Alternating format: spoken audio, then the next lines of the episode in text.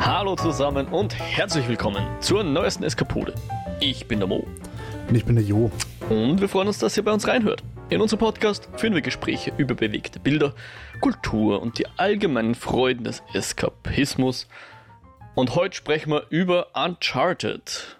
Genau genommen den Film Uncharted, wobei wir natürlich auch über die Spiele sprechen werden. Aber ich, also der Mo, hat die Spiele nicht gespielt, der Jo hingegen schon. Korrekt? Alle. Nein, das stimmt eigentlich nicht. Es gibt irgendein Add-on, das ich nicht gespielt habe, habe ich heute auf Wikipedia gelesen. Aha. Und ich habe auch nicht die Remakes und die Collection gespielt, aber ich habe Teil 1, 2, 3, 4 und das Add-on von 4 gespielt. Hast du auch die PlayStation Vita-Teile gespielt? Nein. Okay, nur, dass wir es geklärt haben. ja, Uncharted natürlich, wer es nicht kennt, eins der ja, beliebtesten Spiele wahrscheinlich für die PlayStation eins der exklusiven PlayStation-Spiele, wo sicher viele Leute einfach nur eine PlayStation gekauft haben, damit sie Uncharted spielen können. Um, ähm, aber etwas, was ich tatsächlich noch nicht getan habe, obwohl ich mittlerweile zumindest eine PlayStation habe. Also meine, meine erste PlayStation war die PlayStation 4.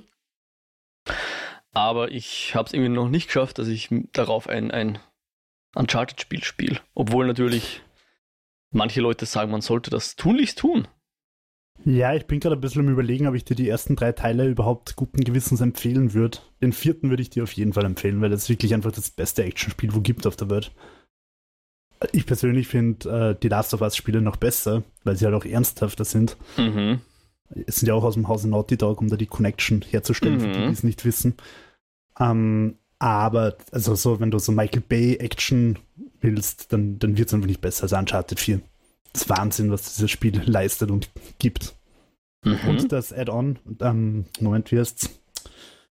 Uh, Lost Legacy. Mhm. Da spielt man dann nicht den Nate, sondern zwei Nebenfiguren. Mhm. Oder eine zumindest, ich weiß es nicht mehr. Es ist auf jeden Fall ein Pärchen, das unterwegs ist, also zwei Frauen. Und das ist vielleicht nicht ganz so großartig wie Sphere, aber auch nochmal ein richtiges Actionfeuerwerk und großes Kino. Großes Kino, apropos. Genau, weil wir sprechen heute, wie gesagt, vom Kinofilm. Der wurde dann letzten Endes zur Entstehungsgeschichte kommen, dann vielleicht ein bisschen später noch, aber letzten Endes der Film, den wir jetzt geschaut haben, der äh, im Jahre 2022 released wurde, der wurde dann tatsächlich von Ruben Fleischer inszeniert, also die Regie hat der übernommen. Und das Drehbuch, hast du vielleicht gesehen, wer das Drehbuch geschrieben hat oder zumindest mitgeschrieben hat? Hilf mir auf die Sprünge, es ist mir nicht aufgefallen. Ein gewisser Rave Lee Judkins, sagt dir der Name was? Nein. Du kennst ihn als Showrunner von Wheel of Time. Ha! Lol.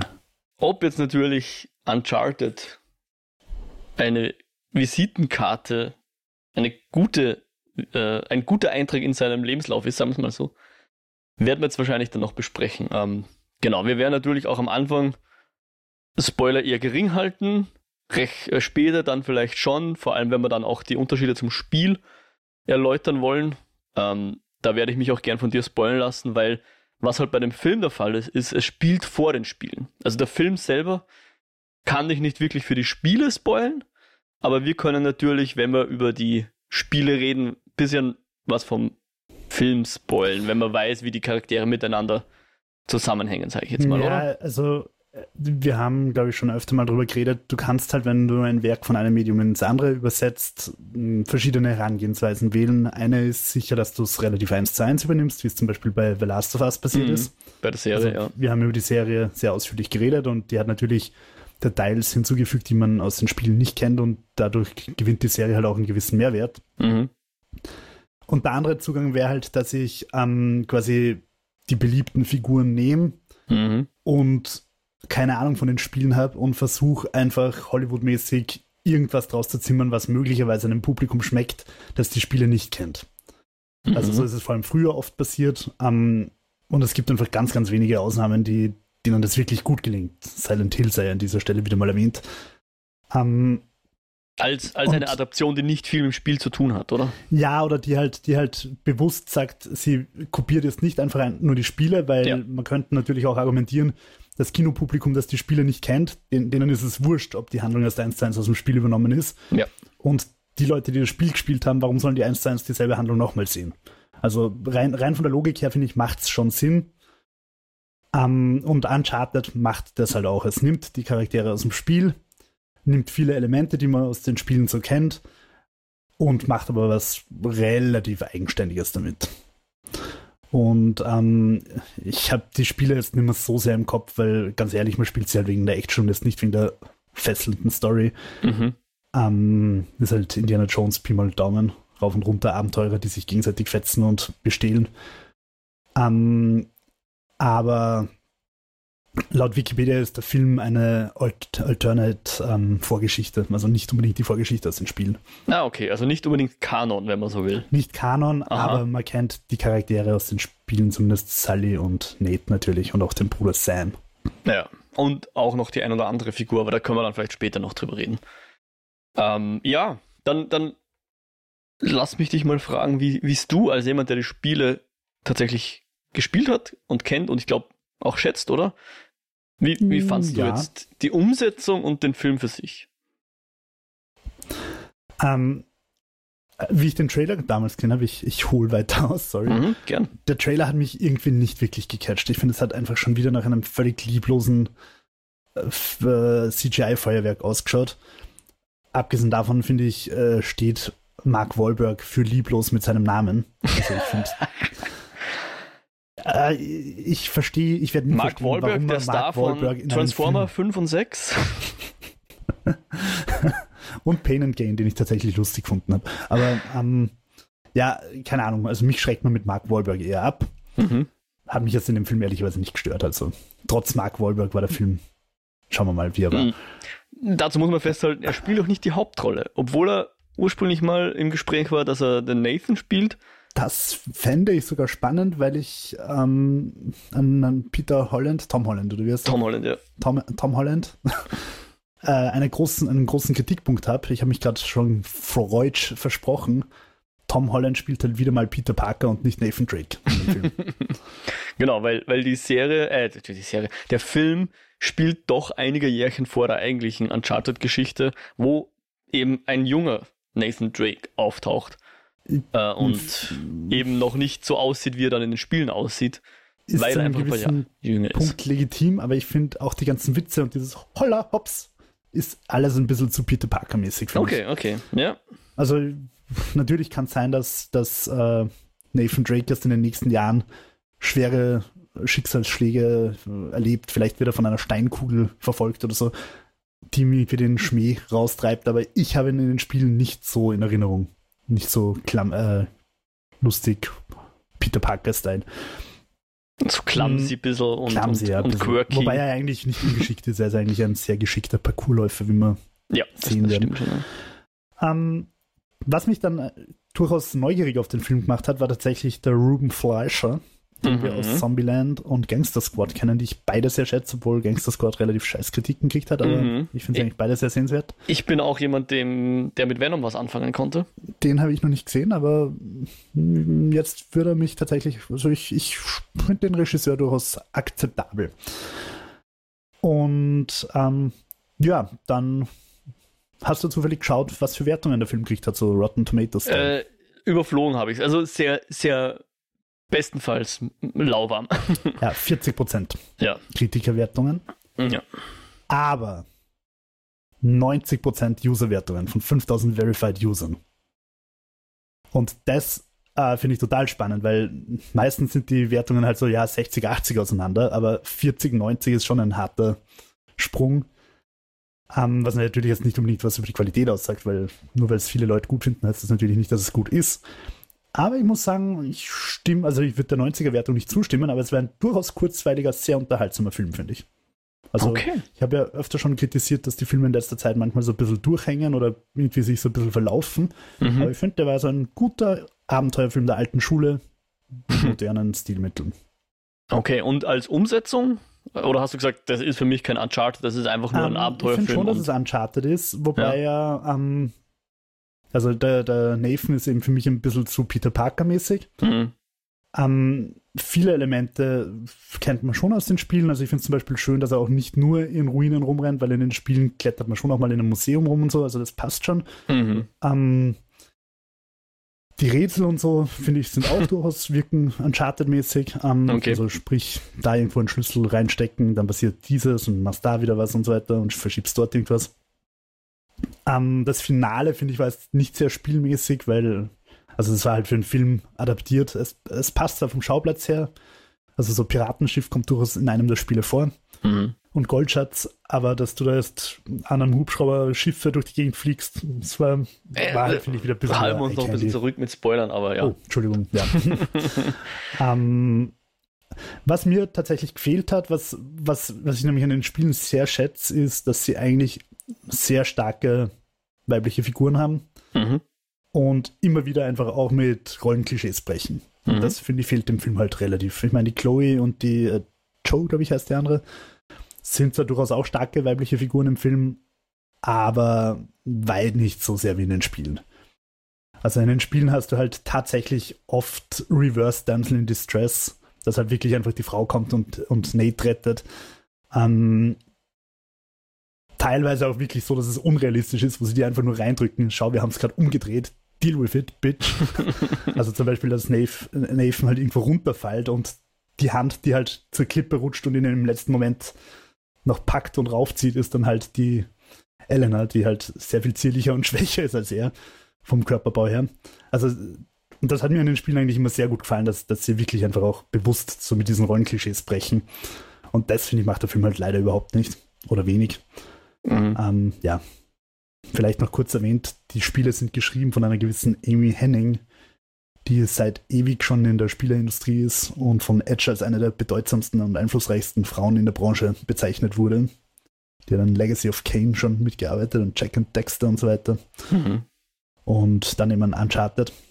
Ähm, also die hat da sicher federführend mitgewirkt, wobei sie dann Naughty Dog verlassen hat. Und diese starken weiblichen Figuren natürlich auch in The Last of Us sehr stark zur Geltung kommen. Also das ist schon ein Motiv von Naughty Dog, das finde ich im Film zu kurz kommt. Mhm. Ja, äh, kann ich verstehen, ja. Also es, es ist, glaube ich, generell so, dass, dass sie einfach fast ein bisschen wenig zu tun kriegen, ja. Also äh, würde ich fast, fast allen äh, Charakteren äh, ankreiden, dass nicht viel Charakterentwicklung passiert, sondern halt, man stolpert halt so durch die Geschichte durch. Weil was halt der Film, glaube ich, schon so versucht, ist so irgendwo eine eine Kreuzung zu sein zwischen eben dem Indiana Jones, der ja durchaus bewusst auch zitiert wird im Film, und halt sowas à la Da Vinci Code oder wie hieß der mit Nick Cage, irgendwie das Schatz, Tempelritter, irgendwas. Vermächtnis der Tempelritter. Genau. Zweiter Teil ist dann auch noch irgendwie so ähnlich, wo es halt drum geht, wie du schon gesagt hast, irgendwelche Rätsel lösen, irgendwelche Artefakte öffnen den Raum und bladi bla und so hangeln wir uns dann von Schauplatz zu Schauplatz. Zum Teil sogar mit roter Linie, wo das Flugzeug fliegt und so weiter. Und das würde mich dann auch zur ersten äh, Frage führen. Ich kann mir nicht vorstellen, dass die, die Macher von Uncharted gesagt haben, hey, wir sind einfach ein Indiana Jones-Klon, oder? Erklär mir doch Ähm. mal, was für dich der Unterschied jetzt zwischen Indiana Jones und den Spielen und dem Film Uncharted ist. Ähm, na, sie haben nicht gesagt, wir sind ein Indiana Jones-Klon, sie haben gesagt, wir sind ein Tomb Raider-Klon. Ah, okay.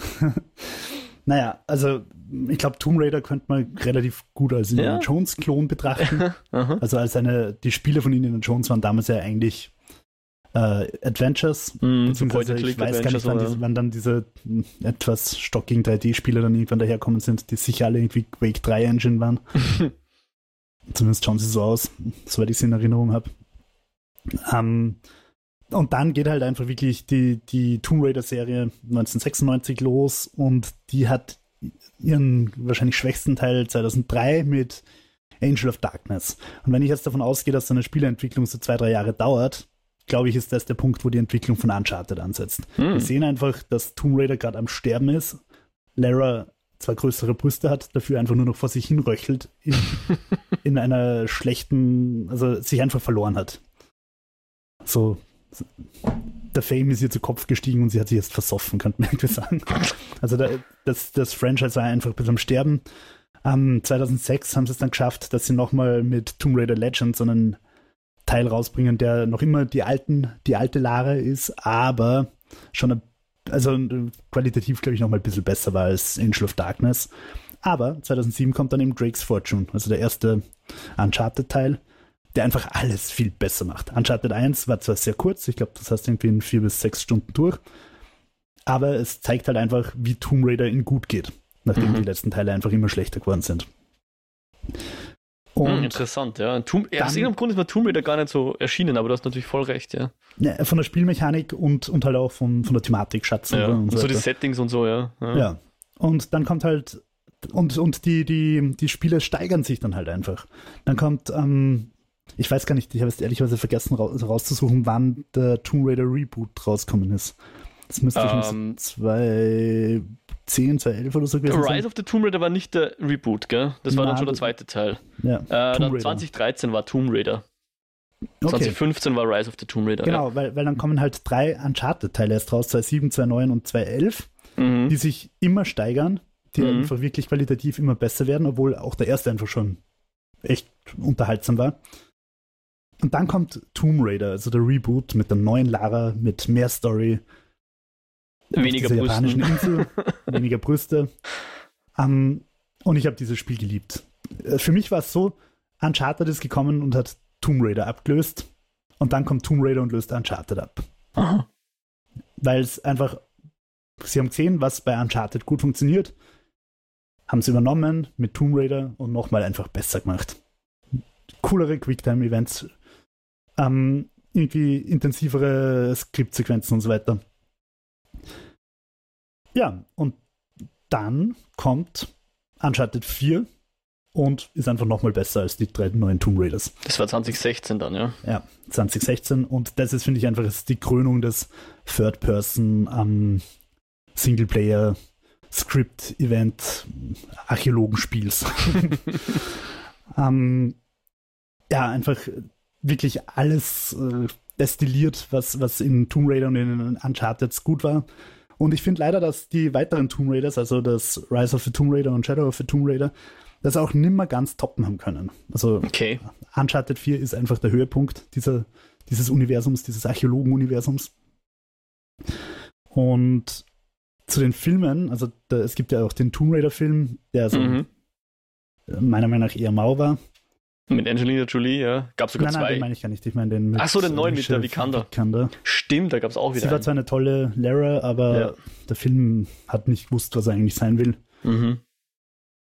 Ähm, dann kommen natürlich die neuen Indiana Jones da dazwischen noch, also der eigentlich der Vierer, weil der Fünfer ist ja jetzt gerade erst kommen. Mhm.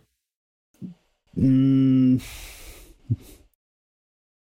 Ja, Ja, und, jetzt kommt wieder ein neuer Indiana Jones, aber als First-Person-Action-Adventure. ja, da bin ich noch skeptisch, weil ich finde, ich finde die Prämisse von der Story her eigentlich ganz cool mit diesen, mit diesen ähm, archäologischen Denkmälern, die da im Kreis um die Welt sind, der irgendwie schicksalshaft ist. Aber ich bin halt einfach mehr ein Fan von Third Person. Ich wünschte nach wie vor, dass Cyberpunk Third Person wäre. Ich, ich wünschte, dass diese ganzen Bioshocks und so weiter, ich mag halt einfach Third Person lieber als dieses First Person. Aber es wird sicher ein ganz cooles Spiel, also ich, da werden es schon hinkriegen. Ja, und, und eben Uncharted, finde ich, ist es der, der Versuch, diese, dieses, diese Krönung von Uncharted 4 irgendwie ins Kino zu bringen. Mhm. Ähm, ich finde, von der Story her ist es auch am ersten Uncharted 4, weil es eben um diesen Piratenschatz geht, mehr oder weniger. Mhm. Ähm, und um den Bruder, um den Sam, ich glaube, das war auch das Vierer-Spiel. Um den verschwundenen Bruder. Es, es ist dann halt immer wieder ein bisschen anders natürlich auch, aber so das, die, die Grundprämisse, dass du dieses Schiff findest mit dem Schatz, das ist halt Uncharted 4. Und ähm, dabei ist aber halt Uncharted 4 trotzdem besser. Es ist einfach der, der bessere Output von, von dem ganzen, von der ganzen Geschichte, von den Charakteren. Ähm, ja, was aber nichts daran ändert, dass der Film, finde ich, einfach sehr unterhaltsam war. Und ähm, weil ich gerade Indiana Jones noch mit ins Spiel gebracht habe, ich habe ja vor kurzem gerade den Fünfer gesehen. Mhm. Schwierig. Ich finde fast sehr schwierig. Ich meine, Indiana Jones hat den Bonus, dass Indiana Jones vorkommt. Aber ich Mhm. glaube, so als Film finde ich fast, dass Uncharted besser funktioniert. Oh, okay. Okay. Gewagte These oder Aussage. Also, bin, These. also ja. wenn du jetzt, wenn du jetzt sagst, okay, Indiana Jones äh, hat halt nicht Indy und Harrison Ford, sondern Mark Wahlberg und das heißt nicht Indiana Jones, sondern Mark mit Hut, dann wäre Uncharted der bessere Film. Okay. Ich. Aber, aber das ist ein interessanter Punkt, dass du das ansprichst oder dass du diesen Konjunktiv aussprichst, weil für mich ist halt genau das ein bisschen das Problem von Uncharted.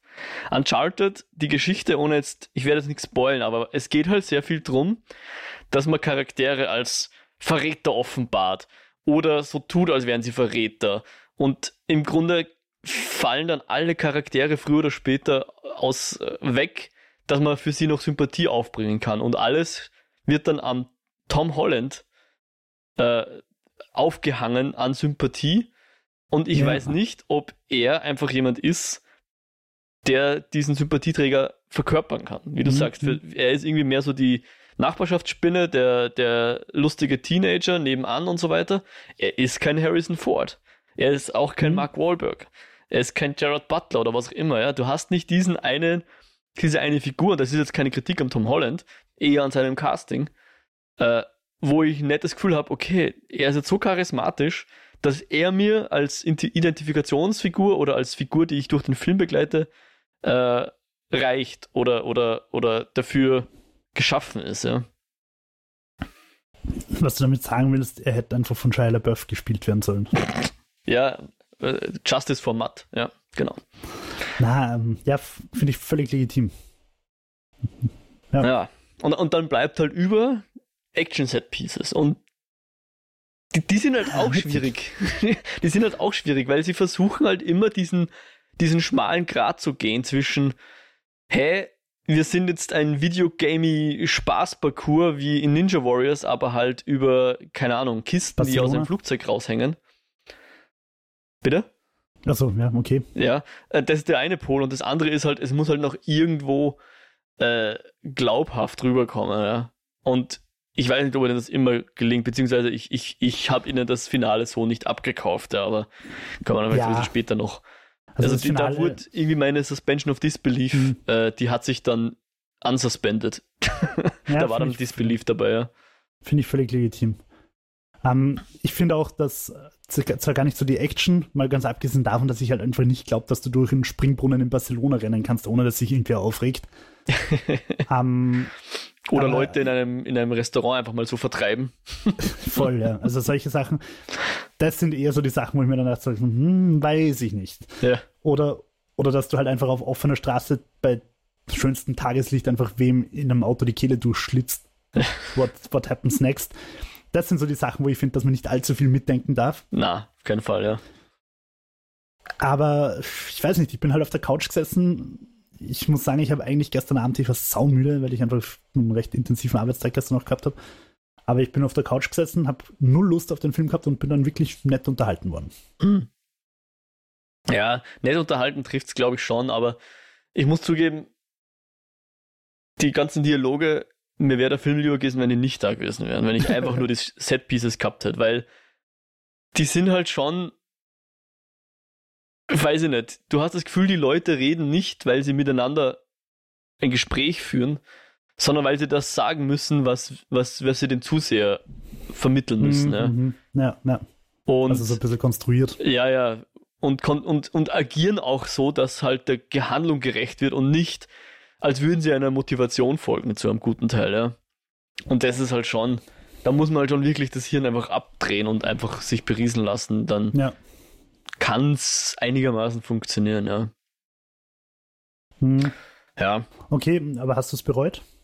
Ähm, na, also ich habe schon gehört, ich, ich habe ja auch einen anderen Podcast mit, mit der Co-Host, der Dennis, ist kein großer Fan von Uncharted. Also der fand den sehr furchtbar und er ist nicht der Einzige. Du hast das eh vorher gesagt, gerade bei den Kritikern fällt der halt sehr durch. Ähm, deswegen war meine Erwartung auch relativ niedrig. Ja. Ich, ich hätte den Film tatsächlich auch schon länger schauen können, weil ich, wo war der, glaube ich, zuerst irgendwo vor einem Jahr schon auf Sky ja, oder kurz nachdem er im Kino war auf Sky, hatte ich sogar das Abo, hätte ihn schauen können. Habe ich nicht getan, ja. Kino war ich natürlich auch nicht. Jetzt ist er, glaube ich, wo haben wir geschaut? Auf Netflix. Also wer ja. noch schauen will, auf Netflix ist er im Moment zum, zum Sehen. Aber ja, ich habe es, ich habe es nicht bereut, nein. Also ich habe ihn geschaut, war okay bis gut unterhalten, solange niemand geredet hat. Und ja ich weiß halt nicht, also für das, wie lange der Film jetzt auch in Produktion war, ich glaube, da gab es schon Schlimmere, die die Production Hell schlechter überlebt haben. Also der, der Regisseur, der Ruben Fleischer, ist jetzt der siebte Regisseur, der Fuck, auf, den, auf, den, auf den Film gesetzt wird. Also das Ding ging irgendwann schon 2008 in, in Vorproduktion, ja. Da kamen schon die ersten ähm, Produzenten, also eh der Avi Arad, ich glaube, hat er dann bis zum Schluss sogar, glaube ich, mitproduziert, hat damals schon gesagt, hey, er schaut, dass er einen Film auf die Beine stellt. Und es ging halt ewig weiter. Dann war eben Casting von diversen Leuten für Drake. Dann sind sie draufgekommen, nein, wir machen was früher, wir, wir casten jetzt. Also da war der Mark Wahlberg, glaube ich, sogar schon mal gecastet. Dann haben sie aber den Drake neu besetzt und ihn dann eben zum, zum Sully gemacht. Dann also da war der Sean Levi mal als, als vierter Regisseur, dann Dan Trachtenberg, was du den kennst, also der mhm. ja durchaus ganz coole Filme macht. Zuletzt hat er den Prey gemacht und davor den äh, Ten Cloverfield Lane zum Beispiel. Mhm. Äh, Travis Knight war auch dann der sechste Regisseur, der noch draufgesessen ist und dann ist es eben der Room Fleischer geworden. Äh, auch Drehbücher. Der brauchte das Geld. da Drehbücher eben auch mehrere unterschiedlichste Entwürfe, die wieder in die, in die Tonne getreten wurden. Äh, es war dann sogar Teil von diesem Sony-Leak damals, wo nordkoreanische Hacker Sony ge, ge, gehackt haben. Ähm, kann man auch nachlesen, wenn es interessiert, wie damals die, die Leute drauf waren. Die waren eh positiv, ja. Aber da war es halt noch irgendwie eine ganz andere Geschichte in die Richtung.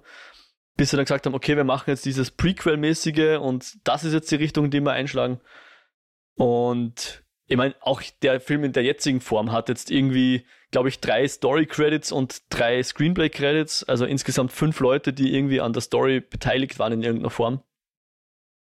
Spricht normal nicht dafür, dass, dass, dass da hier wirklich eine, jemand sein Passion Project umgesetzt hat, sage ja. ich jetzt mal so, ja. Und wenn wir uns ehrlich sind, hätten wir einfach die Amy Henning nehmen müssen, die einfach die ersten dreieinhalb ja. Spiele geschrieben hat. Vielleicht wäre das die, die Idee gewesen. Ja. Hat er beim also zumindest Consultant wäre sie vielleicht ganz gut äh, gewesen, sie mal hinzuzusehen. Wobei, wie gesagt, auch, auch das Ergebnis ist jetzt, ja, brauchbar. Ich würde es jetzt brauchbar nennen, ja. Ja, also vor allem, genau. ich habe die Geschichte das nicht in der Form gelesen gehabt.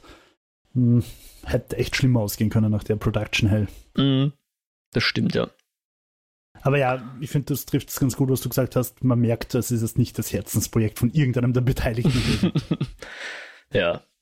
Es, Und ja, sag. Ich finde es halt auch immer schade, wenn sich und das hat der Film schon auch ein bisschen, wenn es dann halt so zum reinen CGI-Feuerwerk verkommt. Ja, ja. Vor allem das Finale halt. Ja. Ja, also, also was, was halt schon schade ist, ist, dass viele von diesen Set-Pieces nicht sich nur anfühlen wie ein Videospiel, sondern auch ein bisschen so ausschauen wie eins. Ja, Wenn voll. du einfach siehst, das sind CG-Doubles, die da durch die Luft gewirbelt oder rumgeragdollt werden und so. Hm. Mir ist vor allem aufgefallen, da gibt es eine Szene, wo diese Flugzeughubschrauber, ich weiß nicht, irgendwas landet. Ja. Und ich glaube, die Joe geht und geht mit ihren Schergen da raus, aufs, aufs, auf die Landebahn raus und da sind so Kisten und so Zeugs am, Flugfeld und rundherum ist Dschungel. Und ich finde, ich bin mir fast sicher, dass sie das mit der Uncharted Engine gemacht haben. also es schaut einfach so videogamey aus. Ja. Ja, dazu kam natürlich dann auch, Covid hat auch in die Dreharbeiten reingefunkt, ja. Da haben sie sicher auch mehr vor grün filmen müssen, als sie wollen haben. Ähm, ja, sei es wie es sei. Ich glaube, Box-Office-mäßig war jetzt kein Verhau, also irgendwie so der fünfte erfolgreichste Videospielfilm. 400 ähm, damals, Millionen ich, bei 120 ich glaub, Kosten. Ja, also heutzutage, ich weiß nicht, ob jetzt wahrscheinlich der Super Mario-Film noch besser ist. Und, ja, wahrscheinlich schon. Aber kein, kein Flop, sagen wir mal, und irgendwie Gespräche gibt es auch zu einem zu einer Fortsetzung. Ja. Also zuletzt irgendwie Ende 2023, glaube ich, wurde noch was erwähnt, dass sie äh, am Drehbuch fürs Sequel arbeiten oder irgend sowas, ja. Hat der, der Wahlberg äh, wohl fallen lassen, die Info. Okay. Aber man hört es nicht wirklich viel, dass da allzu aktiv die Produktion geht. Oder zumindest habe ich es jetzt in meiner Recherche nicht gefunden. Welcher Schauspieler wäre denn ein besserer Nathan gewesen? Ich, ich habe keine Verbindung zum Nathan, jo, es tut mir leid. Ich, ich kann nicht sagen. Also, wie gesagt, irgendwelche so klassischen Lead-Actors wären halt cool gewesen. Ich weiß nicht, ob der Gerard Butler geeignet ist als Nathan Drake zum Beispiel. Ja, ich, also ich finde fast besser als der Holland. Ja. Wer super geeignet wäre, das Namen ich gar nicht weiß, ist die, der Hauptcaptain aus Firefly, aber der ist mittlerweile natürlich viel zu alt. Der Nathan Fillion, der war ja, glaube ich, tatsächlich auch mal mit dem Projekt. Er hat, er hat sein, selber hat er das Interesse bekundet, dass er, dass er ihn spielen wird, ja. Kann sein, dass er sogar im Spiel irgendwie Nathan spricht? Weil er spricht ja immer wieder mal Videogames. Äh, bin mir nicht ganz sicher, aber es, es, ich weiß, dass es ein Cam Cameo von einem gewissen Nolan North gibt. Und ich ah, würde es einfach mal vermuten, weil der ist ja, glaube ich, ein Synchronsprecher, dass der vermutlich. Ja, wahrscheinlich. Den. Ich, ohne äh, dass ich es jetzt genau weiß, aber es hat eine Szene gegeben, wo ich mir gedacht habe, ich kenne den Dude nicht, aber das ist verdammt Cameo-mäßig, was ja, da ja. gerade abgeht. Genau, der, der am, am Strand liegt und sagt, hey, sowas ähnliches ist mir auch mal passiert. Ja. ja, voll. Genau, das ist der Nathan Drake aus dem Videospiel. Sowohl Motion Capture als auch Stimme anscheinend, ja. Ja, okay. Ja, ja. Ja, aber das, also bleiben wir gleich bei der Szene, die da davor kommt. Sollen wir kurz in Spoiler-Part hüpfen? Machen wir das? Okay, passt. Also magst du generell ganz über die Handlung drüber oder? Also ich finde, sie ist relativ schnell. Man muss es Ja, also ab, ab jetzt können wir jedenfalls über alles reden und ich würde auch sagen, du kannst mir dann gerne zumindest grobe Züge, den, den, also die, die Charaktere der Spiele etwas näher bringen. Ich hoffe, das ist für alle Zuhörer okay. Die Spiele sind jetzt auch schon mindestens sechs Jahre alt. Nein, lass mich, acht Jahre. Ach, Zeit vergeht, ja, jo.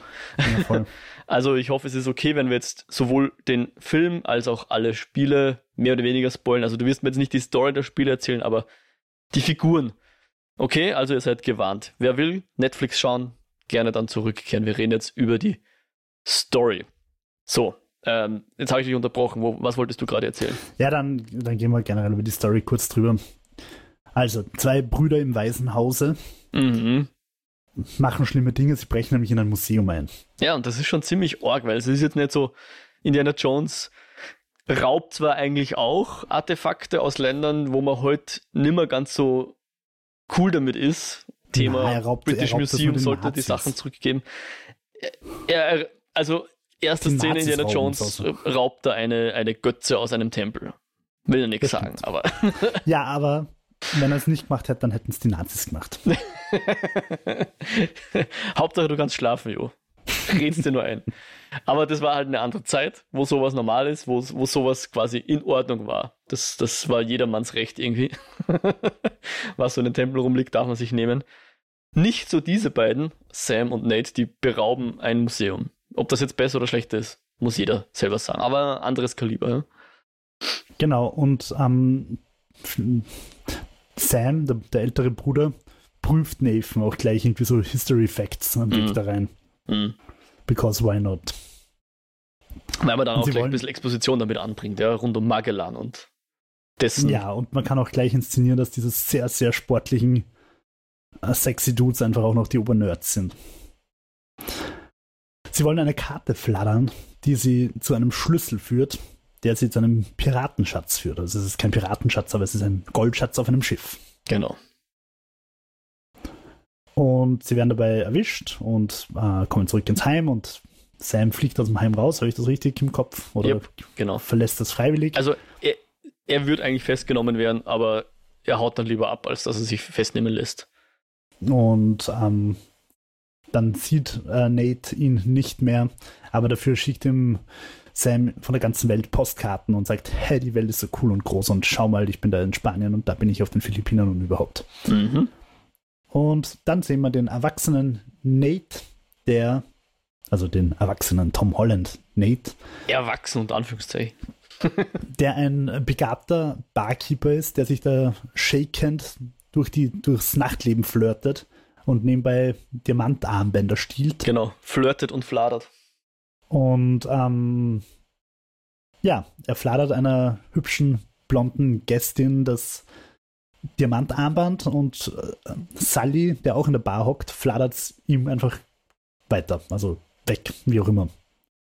Es ist auf jeden Fall nicht mehr bei ihm und damit ist eine Connection zwischen einem Sully und Nate. Sully kennen wir noch nicht, aber es stellt sich raus, dass das auch ein archäologischer Dieb ist. Und es stellt sich raus, dass eigentlich beide mehr oder weniger hinter demselben Ding her sind, nämlich diesem großen Schatz. Und dass Sully tatsächlich den Sam kennt, behauptet. Genau, den Bruder kannte, mhm. kennt, wie auch immer. Sie müssen an zwei Kreuze rankommen, damit sie zu diesem Schatz kommen. Also so, die Kreuze sind halt wichtige Artefakte, die in die richtige Richtung deuten. Und auch die Schlüssel, glaube ich, sind für irgendwas. Aber wissen wir schon, dass es Schlüssel sind? Ja, ich glaube, ich glaub, zuerst glauben sie sogar nur, dass sie Schlüssel sind, dass man irgendwo reinkommt damit. Jedenfalls, Kreuz Nummer 1 ist bei Ja. einer Auktion, Genau. wo auch ein gewisser Antonio Banderas an dem Kreuz interessiert ist, Genau. weil der behauptet, das ist sein Familienerbe seit 500 Jahren. Und ähm, der Plan ist der, Nate baut Scheiß und lenkt alle ab und Sully fladert das Kreuz bei der Auktion. Äh, gelingt mehr oder weniger. Wir lernen am Weg aber noch Joe kennen. Genau. Braddock. Joe Braddock, ja. Joe ist die Handlangerin von Antonio Banderas. Ich weiß nicht, wie seine Figur im Film Äh, heißt. Santiago? Moncada, aber ich weiß gar nicht, ob der Name irgendwann vorkommt. Das weiß ich auch nur, weil die Wikipedia das sagt. Man, Ja. man braucht halt irgendwie Schergen und er hat sich halt gedacht, ich bin modern, ich habe eine Schergin. Und ähm, die kann gut kämpfen und will. Und, und sie kennt auch einen Sully, das merkt man schnell, dass Mhm, die haben eine Geschichte. Ja. Vergangenheit haben. Und sich offenbar in der Vergangenheit schon öfter mal Schätze und Artefakte weggeschnappt haben. Und das will sie auch jetzt wieder machen. Aber im Endeffekt kommt Sully nach einer spektakulären, turbulenten Versteigerung mit dem Kreuz aus der Auktion, aus dem Auktionshaus raus. Will eigentlich auch noch Nate bescheißen. Ein Motiv, wie du vorher schon gesagt hast, das öfter mal vorkommt, dass jeder jeden bescheißt. Aber Nate lässt sich nicht bescheißen und die beiden sind ähm, ja, gemeinsam auf Schatzsuche. Sie fliegen nach Barcelona, nachdem sie das Kreuz haben, wo ich mich immer frage, wie man sowas durch den Zoll kriegt. Ähm, und in Barcelona gehen sie halt auf klassische Schatzsuche. Also wir wissen, das ist, wie du gesagt hast, so ein bisschen Da Vinci Code mäßig. Wir haben einen, einen Baum und wir brauchen irgendwie einen Baum und dann finden sie raus, dass es in Wirklichkeit eine Kirche ist und in der Kirche ist ein Schlüsselloch und so weiter. Ja. Aber vorher treffen wir noch Chloe. Richtig, weil die hat das zweite Kreuz, von dem eigentlich der Mark Wahlberg behauptet hat, er hat's. Genau, und Chloe ist sehr unerfreut, dass Spider-Man mit dabei ist und will eigentlich nur mit Sally allein auf Diebestour gehen. Wenn überhaupt. Ja. Aber sie raufen sich halt zusammen und sind dann zu dritt unterwegs. Ähm, kann man da noch irgendwas sagen? Sie bewegen Das- sich sehr viel durch irgendwelche Kanäle, wo man sich denkt, okay, so viel unterirdisch wie da unter den Straßen ist, super unrealistisch, dass das nie einfach bei U-Bahn-Bauten, Kanalarbeiten eh schon längst ausgegraben wurde. Wenn man sich bedenkt, dass bei uns, wenn du irgendwo U-Bahn grabst, findest du wieder Römerstätten und so weiter. Und das ist Ja. wirklich, da kannst du richtig hinschauen. Da musst du nur in den Kanaldeckel reinschauen und siehst drunter, oh, da ist ein Römer-Tempel, whatever. Und vor allem ich immer so gedacht, okay, hier geht es erst 20 Minuten durch unterirdische Katakomben, Ja. überfallen und so weiter und so fort. Und im Endeffekt reicht es, wenn du am Ende einfach durch den Kanal runterschaust. Richtig, ja. Aber das wäre ja äh, nicht ein Rätsel, wenn du nicht gleichzeitig den Schlüssel oben und unten Mhm. in ein Schlüsselloch stecken Das wirkt wie so eine richtig coole Coop-Mission, oder? Ja, nur Gott sei Dank ist es ein Singleplayer-Spiel, das heißt, seine Plätze musst du nicht machen. Hey, aber ich sage nur eins. Koop-Spiel, It Takes Two, grandioses Spiel. Kann man, kann man, muss man zu zweit spielen und ist grandios. Ja, aber ich glaube, ich glaube, äh, Uncharted spiele ich lieber allein. Okay. Also, na, weil, weil du halt in dem Spiel schon auch immer wieder, vor allem im vierten Teil, beeindruckt irgendwo stehen bleibst und einfach die Aussicht anschaust und so weiter. Mhm. Ich glaube, das geht halt in einem Koop-Spiel nicht so, dass das wirklich so einfach in dich aufsaugst und genießt. Okay, ja. Es ist alles sehr dramatisch. Die Chloe stirbt fast. Die Chloe ist übrigens nebenbei erwähnt, die Hauptfigur aus Lost Legacy aus dem. Richtig, habe ich gelesen, ja. Ähm, und sie haben dann, sie kommen dann in einen Raum mit sehr viel Salz und in dem Salz versteckt sich eine Karte. Ja. Und dann stellt sich heraus, dass die Chloe leider doch auch eine, eine, ein doppeltes Spiel spielt und Nathan K.O. schlagt und mit der Karte abhaut. Und dann stellt sich heraus, dass sie eigentlich eh die ganze Zeit für Santiago gearbeitet hat mit der Joe. Also der hat einfach beide, beide taffen Mädels da für sich engagiert. Der fliegt dann mit seinem fetten Flugzeug ähm, und den beiden Frauen Richtung Philippinen. Philippinen, ja, ich glaube Philippinen waren es, ja. Weil die Karte, die sie da eben aus dem Salz in Barcelona geholt haben, deutet auf die Philippinen. Äh, Nathan und Sully verstecken sich in, äh, im Lieblingsauto von Santiago Mhm. Und äh, lustiger Schnitt. Haha, das waren die schlimmsten zehn Stunden meines Lebens, weil sie beide im Kofferraum stecken. ähm, auf jeden Fall sind sie in dem Flugzeug und es kommt da irgendwie zu einer, zu einer Rangelei und zu einem Gefetze und das Flugzeug geht hinten auf und Kisten fetzt hinten raus Ja. und die hängen dann alle an so einem langen Netz und so weiter und so fort. Und ähm, das ist halt eine Szene aus Uncharted 3, also vermutlich die spektakuläre Vorzeigeszene aus Uncharted 3 Ja. Die so spektakulär war, dass ein gewisser Tom Cruise gesagt hat, hey, wir sollten Mission Impossible 4 so anfangen lassen. Ah, ja. Also das ist verified, dass das die Inspiration für den Anfang von Mission Impossible 4 Ah, war. sehr cool, ja. Könnte man Ähm. jetzt vielleicht sogar sagen, dass Mission Impossible 4 das vielleicht sogar etwas packender hinbekommen hat? Weiß ich jetzt Als nicht. der Film, ja. Also im Spiel, wie gesagt, wenn man, ich habe dir vorher das Video geschickt, Mhm. Es wirkt beim Anschauen gar nicht so spektakulär, aber es ist schon spektakulärer, wenn du es selber spielst und einfach noch selber versuchst, da irgendwelchen Schüssen auszuweichen und so weiter.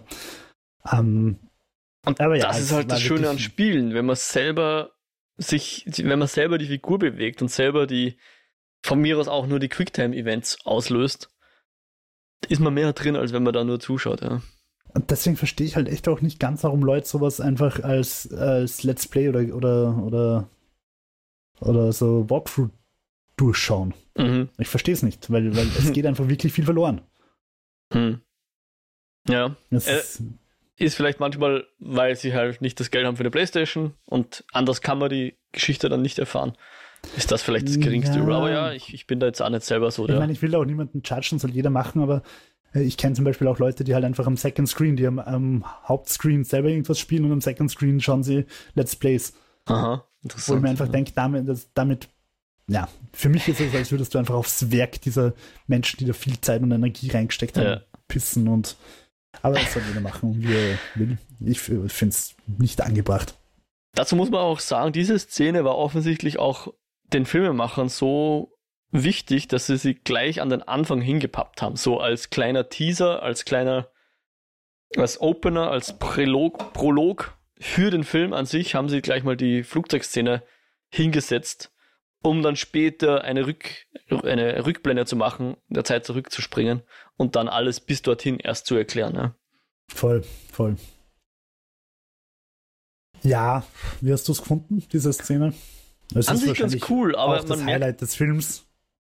hat mir besser gefallen als das eigentliche Finale dann, muss ich auch sagen, ja. Ja, Aber man sieht halt doch, dass es fühlt sich halt nicht 100% echt. haptisch an, ja, nicht Ja, echt an, ja. Das ist, das ist very CGI. Das ist halt sehr schade, ja. Das, das ist ja das, was Filme wie Mad Max Fury Road so geil macht und Top Gun Maverick.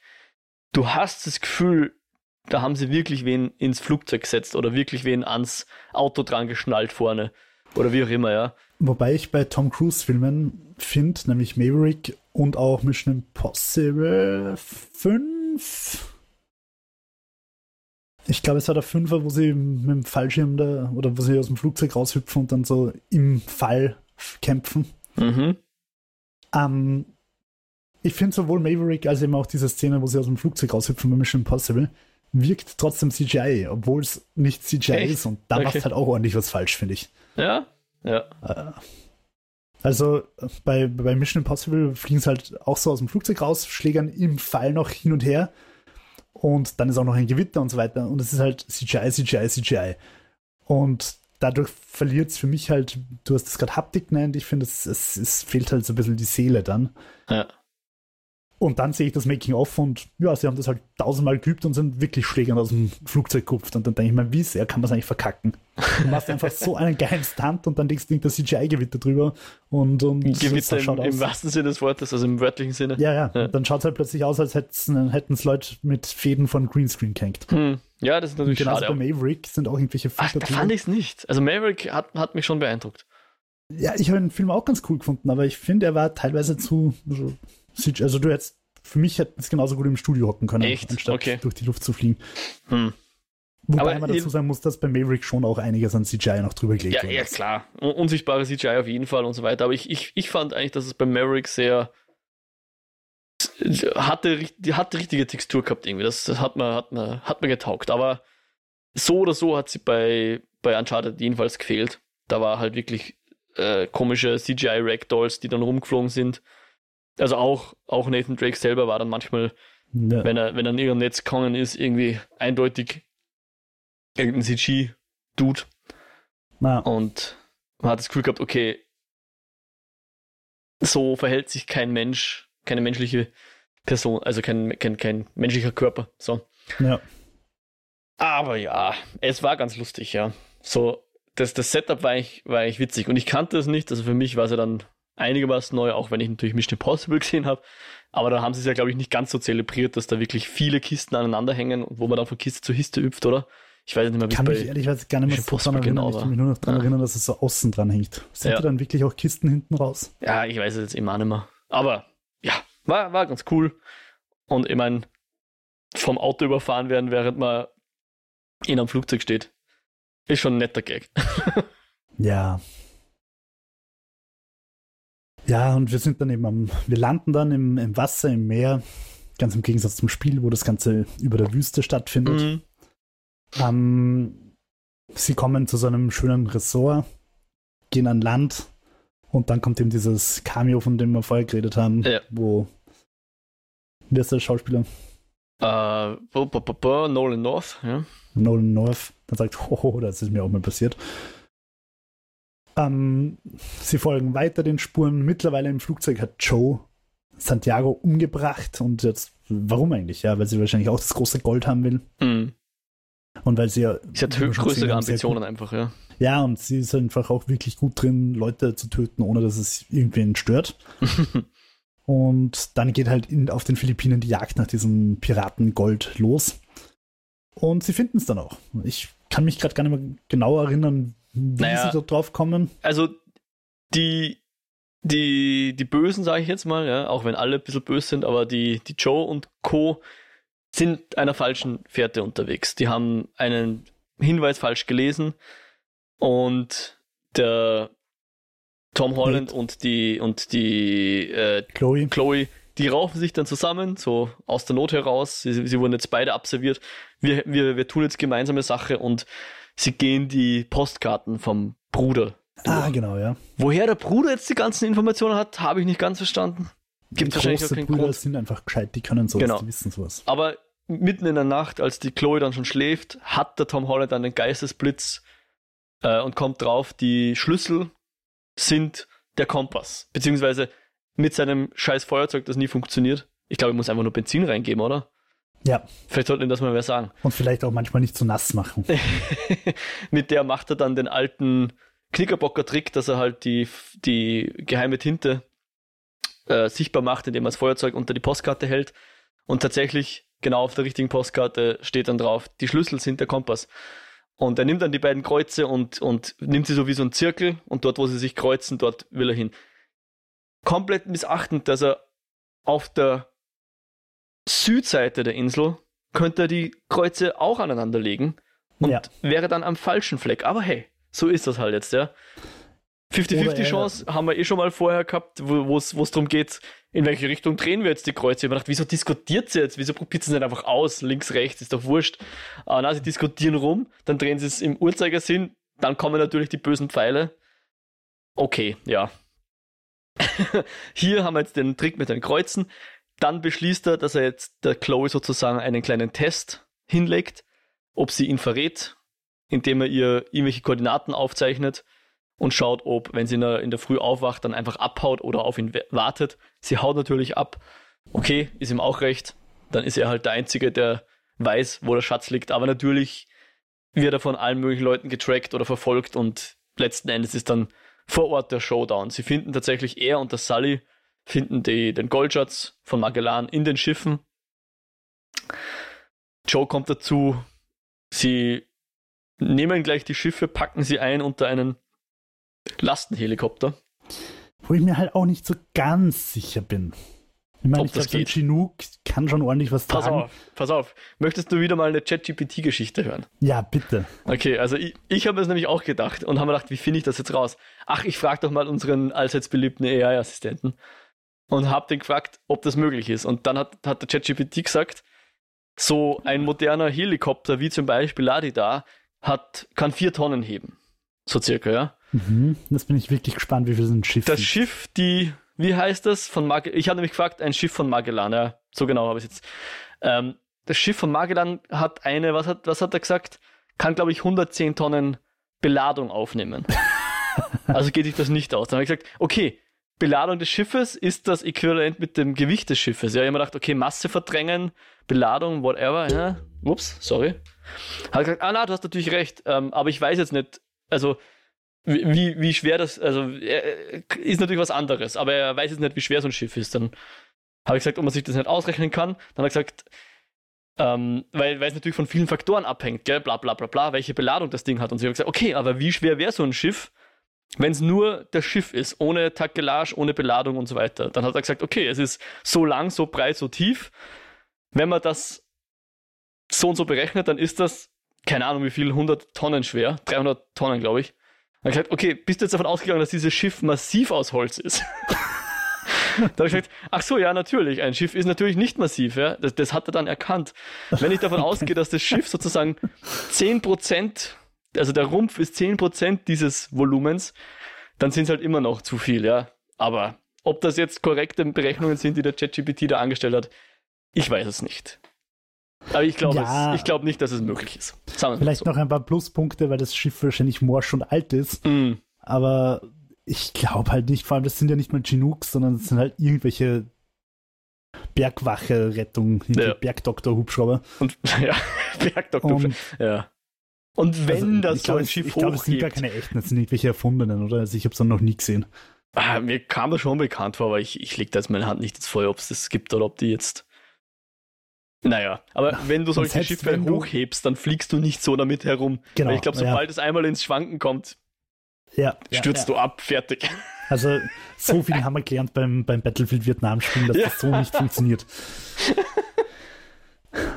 ähm, ja, und ich finde halt, dass das dann, es wird dann halt, die Idee ist eh lustig, dass Piratenschiffe durch die Luft fliegen Ja. und, äh, und du halt so Piratenkämpfe in der Luft ausübst. Aber es ist halt einfach wieder mal ein seelenloses CGI-Gewitter und sonst nichts. Und ja, Ja, vernachlässigbar das Finale. voll. Und seelenlos ist aber ein guter Stichpunkt, weil jetzt finden wir heraus, der Mark Wahlberg ist sogar bereit, sein Gold zu opfern, um. Entschuldigung, das kam mich jetzt. Das überkam mich jetzt plötzlich. Sorry. Also Mark Wahlberg ist sogar bereit, seinen Goldschatz zu opfern, um Nathan zu äh, retten. Und so sind es dann doch Freunde geworden, er und der Sully. Weil ich glaube, die beiden sind ja in den Spielen auch ein Team, oder? Mhm, ja. Genau, das ist Also sozusagen ich die kann mich Origin ehrlichweise Story. gar nicht mehr erinnern, dass, ob sie sich in den Spielen und Film, äh, in den Spielen auch alle die ganze Zeit so viel verraten. Ich glaube schon, dass das in gewisser Weise vorkommt, Ja. aber dass jeder wirklich jeden dauernd hintergeht, glaube ich Also, nicht. ich- also es, es steht schon irgendwie auf der Wikipedia, dass sie, ich glaube, skrupellos und ladida, das sind sie schon. Ne? Das Lustige ist, die Netflix-Beschreibung vom Uncharted-Film ist jetzt der abgehärtete Schatzsucher Nathan Drake. Und ich hätte viele Adjektive für Tom Holland, aber abgehärtet gehört nicht dazu. Na, na. Und, aber genau, und sein Mentor Sully, ich meine, Mentor ist er in dem Film eigentlich auch nicht, aber okay. Er wird jetzt ein Mentor. Ich glaube, im zweiten Teil könnte das dann funktionieren, dass die beiden sozusagen ein Mentor und der Mentee sind. Die beiden machen sich dann davon und hey, Tom Holland hat ja doch ein bisschen Gold mitgehen lassen. Ich weiß nicht mal ganz, was mit der Chloe passiert. Die Joe stürzt Nee, ab, ist glaube ich Chloe tot. haben sie in die falsche, nein, die Joe stürzt ab und ist nicht tot, sondern taucht nochmal auf im Meer und sagt, holla die Waldfee, ich habe überlebt und dann Oh. fällt das Piratenschiff auf sie drauf. Ah ja, richtig. Und, und das Piratenschiff entschließt sich dann spontan, ach, meine Segel, die entfalte ich jetzt mal ganz schön und hab noch so einen schönen letzten, ich, ich segle noch ein paar Meter, bevor ich dann doch untergehe. Weil klar, nach 400 Jahren sind die Segel sicher noch seetüchtig. Naja. Ja, und ich denke, ich, bei der ganzen Szene denke ich mir halt, wäre ich die Philippinen. Ich will den Philippinen jetzt wirklich nichts unterstellen. Aber wäre ich die Philippinen, hätte ich da schon meine philippinischen Eurofighter, was auch immer die für Flugzeuge haben, F-16 oder was weiß ich, wären da schon im Luftraum und würden schauen, was da abgeht. Oder die Küstenwache. Oder Ja. von mir aus Flipper der Aber, Delfin. aber die tauchen ja dann nicht. auf. Die tauchen ja dann auf. Das ist ja dann das, sie, sie sagen ja dann, oh, wir könnten ja jetzt da runtertauchen. Ah ja, aber es gehört jetzt den Philippinen. Genau, und dann kommt ja auch schon so ein Kreuzer um die Ecke und sie müssen sich verschüssen. Äh, aber was war mit der, mit der Chloe? Ja, Die, haben sie Chloe aber ist in die woanders falsche hingeschickt Richtung geschickt sie, worden. Und die kommt dann am Schluss halt auch nochmal, wie sie dann mit den Hubschraubern rumfliegen, sieht man unten Ah, das ja. Speedboot von ihr daherkommen. Genau. Und sie winken ihr und sie winkt zurück oder so, keine Ahnung. Ja. Aber auch so ein bisschen ein unrühmliches Ende für eine eigentlich, zumindest in den Spielen, starke Figur. Mhm. Ja. Ja, dann kommt dann, noch ein belangloser Nachspannschmäh oder genau, zwei sogar. Also zuerst kommt so ein, äh, Sam lebt. genau, so eine, irgendein Gefängnis, wo der. Sam rumsitzt, wobei ich keine Ahnung habe, dass es der Sam ist. Ich meine, ja, wen sollen sie uns sonst zeigen, wenn nicht Sam? Ja, du siehst, dass er doch, er schreibt eine Karte und unterschreibt mit S. Ah ja, voll, stimmt das. Ja, richtig, er unterschreibt mit S. Eh voll nett, dass sie ihn noch Karten schicken lassen in diesen mittelalterlichen Das ist ja Piraten. seit zehn Jahren nichts mehr kommen, oder? Ja, was tut er mit den Karten? Schmeißt er sie aus dem Fenster? Nein, er schickt sie, aber die essen sie oder verkaufen sie. Ja. Naja, genau. Und, und nach dieser Mid-Credit-Szene kommt dann noch eine Post-Credit-Szene, wo wir äh, den, den Pilo Asbeck sehen. Ein gewisser Gage. Kennst du einen gewissen Gage aus den Spielen? Ach, kann schon sein, dass der irgendwo mal Endgegner war oder so, aber ich kann mich nicht dran erinnern. Ja. Und den ziehen sie dann über den Tisch und kriegen irgendeine Nazi-Schatzkarte und hauen ab und haben jetzt eine Ich goldene nicht Pistole. erinnern, Dass irgendwann mal Nazi-Schätze eine Rolle gespielt haben in den Spielen. Ja. Aber das ist, glaube ich, das Setup für Teil 2, so er dann irgendwann kommt. Außerdem hat er die blöde Katze mit, wo, Ah ja. wo ich mir einfach gedacht habe, Äh, Mr. Whiskers, Entschuldigung. wie, also die Katze, wie kommt die Katze ins Spiel? Ähm, Sally fragt Nate, was er alles braucht für den Überfall über die, auf diese äh, in die, auf dieses Auktionshaus. Und Nate sagt halt dies, jenes, ein Bolzenschneider und, und eine Katze.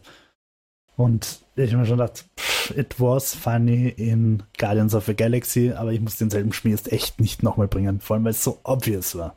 ja. Aber sie machen es und ja, dass sie den, den Schmäh dann eigentlich nochmal aufkochen, ist eigentlich fast schon wieder lieb. ich finde, das funktioniert auch beim zweiten Mal nicht, aber irgendwie ist es lieb. Halt, die Katze ist jetzt nichts aus dem Spiel. Na, also zumindest Okay. kann ich mich nicht dran erinnern. Ähm, ja, aber es war so ein, so ein keine Ahnung, so ein Pickel für, für Nice Try. Mitarbeitsplus. Sternchen. Sternchen. Ja, ich finde, was auch noch durchaus erwähnenswert ist, ist der durch und durch belanglose Soundtrack, den man schon auch epischer machen hätte können. Der aber vom, wie heißt Ja. er denn? Vom Game of Thrones Dude, oder? Äh, äh, äh, ach, jetzt, wo finde ich's denn? Ich, äh, Ramin Javadi. Das Ich glaube, dass der Typ? Game of Thrones Dude ist, oder?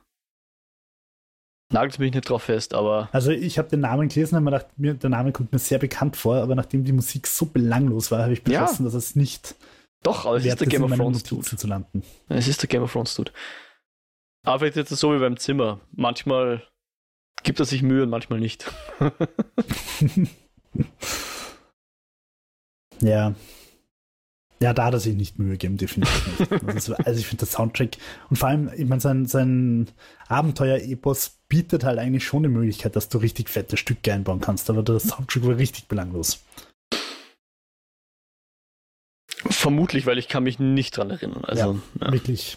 Also mir ist immer wieder, mir ist immer wieder angenehm negativ aufgefallen, wie belanglos der Soundtrack ist. Ich habe mir gerade so gedacht, das ist aber ein belangloses Gedudel. Okay. Äh, sonst noch irgendwas Erwähnenswertes? Ich glaube nicht. Lass mich schauen. Ah, ich glaube, das war's dann Also- eigentlich auch, ja. ich finde halt echt spektakulär ähm, die, den, die, den Unterschied zwischen Kritikerwertung und Userwertung Mhm. auf Rotten Tomatoes. Ähm, ja, wie gesagt, 90 würde ich mir jetzt auch nicht geben, aber ich finde so eine 80 oder so ist schon okay. Oh, das, ich glaube, so weit würde ich jetzt auch nicht drauf gehen. Äh, eins noch, ich, weil, weil im, im, im Film witzeln sie ja drüber, wer jetzt wie groß ist und so weiter, dass der, dass der Mark Wahlberg ja ein Inch größer ist als der Tom Holland. Ich habe ich hab nachgeschaut, es ist tatsächlich Tom Holland 1,69 groß und Mark Wahlberg 1,73, also beide keine Hühnen. Sie sollten jetzt nicht mit Steinen im Glashaus werfen, aber Ja, Okay. aber gut, sie könnten mit Tom Cruise auf einer auf Augenhöhe auf. Ja. yep. Und ich sage das als jemand, der selber nicht sonderlich groß ist. Also, ja. Aber ja, war, war eh nur ein kleiner Schmäh. Ist das was auch aus den Spielen. Keine Ahnung. Also ich meine, es, es fühlt wirklich, sich so nach Spielgag an, aber hey. Es ist wirklich lang her, dass ich die Spiele gespielt habe. Um, sind ja auch alte Spiele, ja. Ja, wobei, also wie gesagt, das, das Vierer finde ich jetzt wirklich, wirklich einfach beeindruckend. Es hat einfach, vor allem dieser, dieser sehr bekannte Car-Chase-Scene, die, das war, glaube ich, auch die erste, die irgendwie auf der Gamescom präsentiert worden ist, mhm. die einfach saugeil ist, die einfach auch lang dahin geht. Aber das ist ja nicht das Einzige. Du hast extrem viele solche Cinematic-Momente. Also wenn du jetzt auf, auf drauf stehst, dass du wirklich selber groß die Handlung beeinflusst und so weiter, bist du natürlich falsch. Mhm. Oder wenn du einfach einen fetten Blockbuster zum Spielen haben willst, dann bist du bei Uncharted sehr, sehr richtig beim vierten. Okay. Und ja. Die haben sie ja, glaube ich, auch für Current-Gen-Konsole äh, remastered oder so, gell? Ja, irgendwelche Collections und was auch immer. Wobei ich jetzt eh keine PS5 habe, ich habe nur eine PS4 unter Anführungszeichen. Ja, ich auch und keine Zeit, sie zu verwenden, außer mal gelegentlich Killing Eve zu schauen. Womit ich jetzt übrigens durch bin, nebenbei erwähnt. Um, okay. Ja. Was würdest du sagen? Findest du, findest du Tomb Raider oder Uncharted das coolere Franchise? Also ich meine, du hast die Spiele jetzt nicht gespielt, aber du hast doch erst einen guten Ein... Also du kennst jetzt die Figuren und jetzt stell dir einfach Tomb Raider mit den Figuren vor. ähm, also, mir kommt vor, dass zumindest Uncharted ein bisschen mehr Charaktere hat. Bei Tomb Raider ist es halt Lara und aus. Genau. Stimmt. Und insofern finde ich es ganz cool, wenn da ein bisschen ein Ensemble da ist, ja. Aber ich, ich habe halt Shadow of the Tomb Raider gespielt. Nein, wie ist der? Das war der zweite? war das Rise of the Tomb Raider. Rise Shadow of the Tomb Raider, den habe ich gespielt. Rise of the Tomb Raider habe ich gespielt und den fand ich schon sehr geil. Ähm, aber du redest jetzt von den Filmen, oder? Da habe ich wiederum, oder von der Franchise. Nein, Ja. No. Mmh, ah, weißt eh, sagen wir mal so, äh, die Hauptfigur Lara finde ich schon irgendwie ansprechender als die Hauptfigur, die ich jetzt kennengelernt habe. Aber das tut vielleicht der Franchise nicht unbedingt Genüge. Aber, aber was wäre es zum Beispiel, wenn du Lara nur von den Angelina Jolie-Filmen kennen würdest? Hätte immer noch mehr Charisma als Tom Holland. Weil äh, ich finde halt die Angelina Jolie-Filme, die wir, glaube ich, als, wie alt waren wir da? 12, 13, so irgendwas? Ja, so irgendwas, ja. Die, die uns, glaube ich, schon beeindruckt haben. Naja, hm. naja.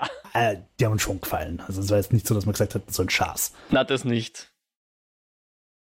Aber, Kann, vor allem kannst du dich noch an das Korn-Musikvideo ja, Take My Time oder wie das geheißen hat? Ja, ich, ich habe die Maxi-CD, glaube ich, sogar, weil ich aber halt damals auch Korn-Fan war. Ja. Das musst du halt auch erklären, was eine Maxi-CD ist. Richtig, also es gab CDs, wo eigentlich ein Lied drauf war und vielleicht ein zweites und drittes Bonuslied, was aber meistens Müll war.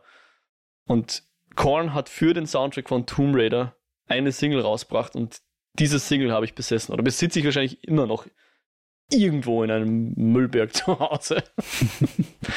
aber ja, äh, Korn fand ich und finde ich eine coole Band. Ähm, aber der Film, ich weiß es nicht, ja, keine Ahnung. War, hat uns damals sicher. Ich meine, Pearl Harbor haben wir auch cool gefunden, ja. Keine Ahnung, ob der heute ja, standhalten wird. Ja, doch, finde ich schon. Also, Pearl Harbor habe ich als 14-Jähriger cool gefunden, dann war ich irgendwann zu erwachsen dafür. Ähm, mittlerweile finde ich ihn wieder cool, ehrlicherweise. Okay. Und zwar halt nicht als Kriegsfilm, auch nicht als Historiendrama, sondern als Blockbuster. Und als Blockbuster funktioniert der Film wirklich eigentlich ganz gut. Das ist halt ein Blockbuster, der im Zweiten Weltkrieg spielt.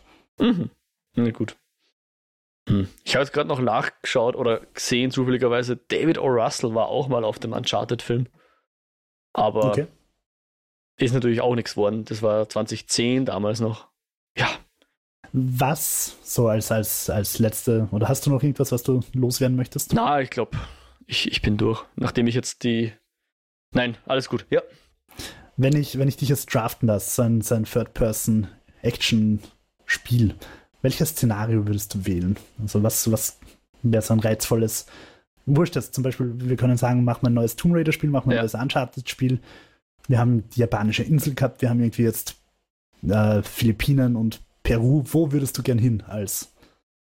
Es ähm, kann aber auch eine andere Figur sein. Na, pass auf, ich, ich, habe jetzt eine witzige äh, Antwort und zwar, ich hätte gern Leonardo da Vinci das Spiel irgendwie gern. Wo man quasi mit seinen Konstrukten rumfahren und, und äh, Sachen löst und irgendwelche coolen Leonardo da Vinci Rätsel lösen muss. Eh so ein bisschen wie bei, bei den Dan Brown. Äh, bitte? Assassin's Creed 2. Stimmt, kam, kam auch vor, ja, voll. Ich glaube sowas. Also ich, ich mag einerseits klassisch römisch-griechisch, also so die, die wirklich Antike. Das mag ich gern als, als Szenario und ich glaube Leonardo da Vinci, wenn es schon Renaissance sein muss, wäre auch Also ganz du, cool. du würdest Leonardo spielen, quasi. Na, irgendwie so seine, also keine Ahnung, ich, die Zeit könnte ich dir jetzt nicht sagen, aber ich, ich würde gern sein, sein geheimes Labor entdecken und, und die Rätsel, die, die um dieses Labor sind, aber mit. Action oder ohne? mit Action. Also- ich, ich will dann im Leonardo-Panzer irgendwie Bösewichte vermöbeln und, und Mhm. abschießen und mit seinem komischen Hubschrauber rumfliegen und solche Sachen. Mhm, mhm. Ja, cool. Ja. Hast Ja, du was im Sinne? ja, ich hätte gern ein Third-Person No One Lives Forever, Mhm. Das selbstverständlich im Finale dann am Mond spielt. So Moonraker-Style. Ja. Okay, ja. Aber auch, also No One Lives Forever, sprich, was ist das, 60er Jahre? Sowas? Mhm. Okay.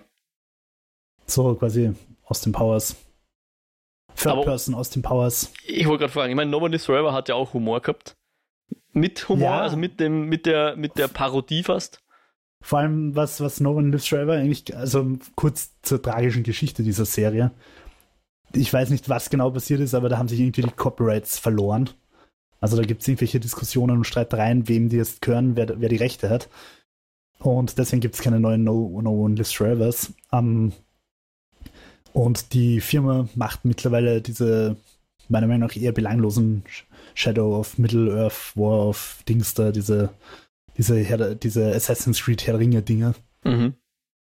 Ähm, also die Firma gibt es noch, wenn sie nicht irgendwie kürzlich eingegangen ist. Und die machen halt jetzt diese Mittelerde-Spiele. Aber ja, ich, ähm, das Lustige bei No One Lives Forever war, dass die halt irgendwie ziemlich auch mit dem Sexismus gespielt haben. Mhm. Also Kate Archer ist halt einfach die kompetenteste Agentin in diesem ganzen Laden. Aber die ganzen Männer sind die ganze Zeit so, ja, du bist eine Frau, du kannst nix und so weiter. Mhm. Und sie ist halt die Einzige, die dann irgendwas die ganze Zeit reißt. Mhm. Ähm, also auch da haben wir so ein bisschen diese, diese, dieses Spiel mit den Klischees und mit, dem, mit den Rollen umkehren. Ja, also ich hätte gern Kate Archer auf einer Mondbasis. In der Schwerelosigkeit, oder nicht mit Schwerelosigkeit, aber halt mit der Mondschwerelosigkeit Mhm. rumhüpfen.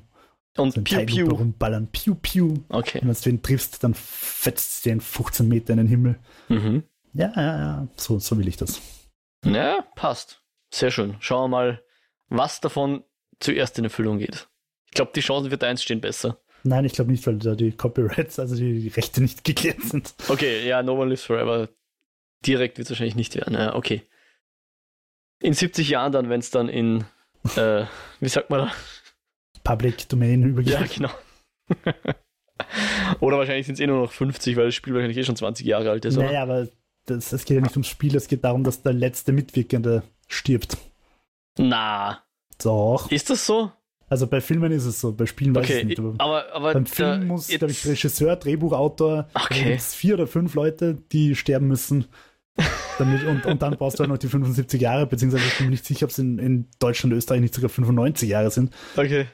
Auf jeden Fall, ja. Und, und der, Walt Disney ist jetzt so lange tot, dass der Steamboat Willie jetzt. Na, das egal. Also, falls jetzt die Leute, die früher No One Lives Forever äh, gemacht haben, auf mysteriöse Weise umkommen, wir sind nicht dran schuld. Ich sag's gleich, okay? Schaut's nicht in unsere Richtung. Vier, die Spiele haben es übrigens auch gemacht. Ja? Also diese, diese Horror-Shooter, die eigentlich vom Konzept her auch ganz cool waren. Und dann Condemned war auch ziemlich geil. Ich habe jetzt an Prey gedacht, das, das spielt ja auch Das ein bisschen damit, oder? Mm, Das ist aber nicht von ihnen, glaube ich. Na, das nicht, aber rein vom, vom Setting her. So, ich meine, ich habe ja das, ist, das neue Prey Sci-Fi nicht Future, gespielt, aber, aber das, das alte Prey, das erste Prey war, hat schon sehr gute Ideen gehabt. ja, ja, ja. Oh, nicht Alrighty, zu jo. verwechseln mit dem Disney-Film. Nein, der aber auch ganz gut ist. Dan Trachtenberg, wo wir meiner Dan. Trachtenberg sind, ja. Hast du noch Fragen zu irgendwas, was wir noch besprechen wollen? Also zu Nein, ich Uncharted nicht. hauptsächlich, aber. Wunderbar, dann sage ich, das war's für heute und öffnen natürlich gerne äh, unsere Mailbox für euch da draußen, falls ihr uns Fragen stellen wollt. Oder auch, ihr könnt auch einen Kommentar auf der Website hinterlassen. Ähm, Mail wäre eskapoden.kinofilme.com und die Website ist kinofilme.com slash eskapoden. Da könnt ihr uns erreichen und gern Feedback geben, Fragen stellen, was auch immer. Ähm, wir sind theoretisch auch auf, auf X und der Eskapoden du erreichbar. Ich muss sagen, X, Klammer, vormals Twitter. Genau. Zu. In meinen Show steht immer noch Twitter, also sage ich jetzt, glaube ich, einfach Twitter. At Eskapoden kennt sich eh jeder aus, auch wenn wir dort sehr passiv sind. Sonst natürlich für die Podcast-Bedürfnisse die einschlägigen Plattformen Spotify, Apple Podcast und RSS-Feed und Konsorten. Wir freuen uns über Abos, wir freuen uns über Reviews. Wir freuen uns auch, wenn ihr einfach Leuten von uns erzählt. Wir sind dankbar. Ja, äh, Jo, magst du irgendwas raushauen, wo man dich sonst im Internet findet? Ja, auf Twitter at WhiteRabbit360, auf YouTube Jo Meyerhofer. Klingst so motiviert. Ich bin, ja, ich bin Social Media müde. Ich bin sehr, sehr, sehr Social Media müde.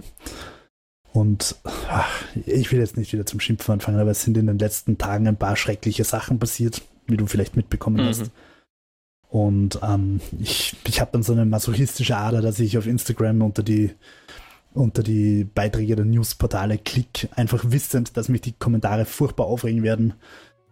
Und genau das ist passiert und jetzt bin ich noch Social Media müde und ja. Man schicke mir bitte eine Brieftaube. Hm. Wunderbar, ja. ja auf Worum geht's im Lichtspielcast, Mo? Im Lichtspielcast haben wir natürlich Doom 2 besprochen zuletzt. Hey.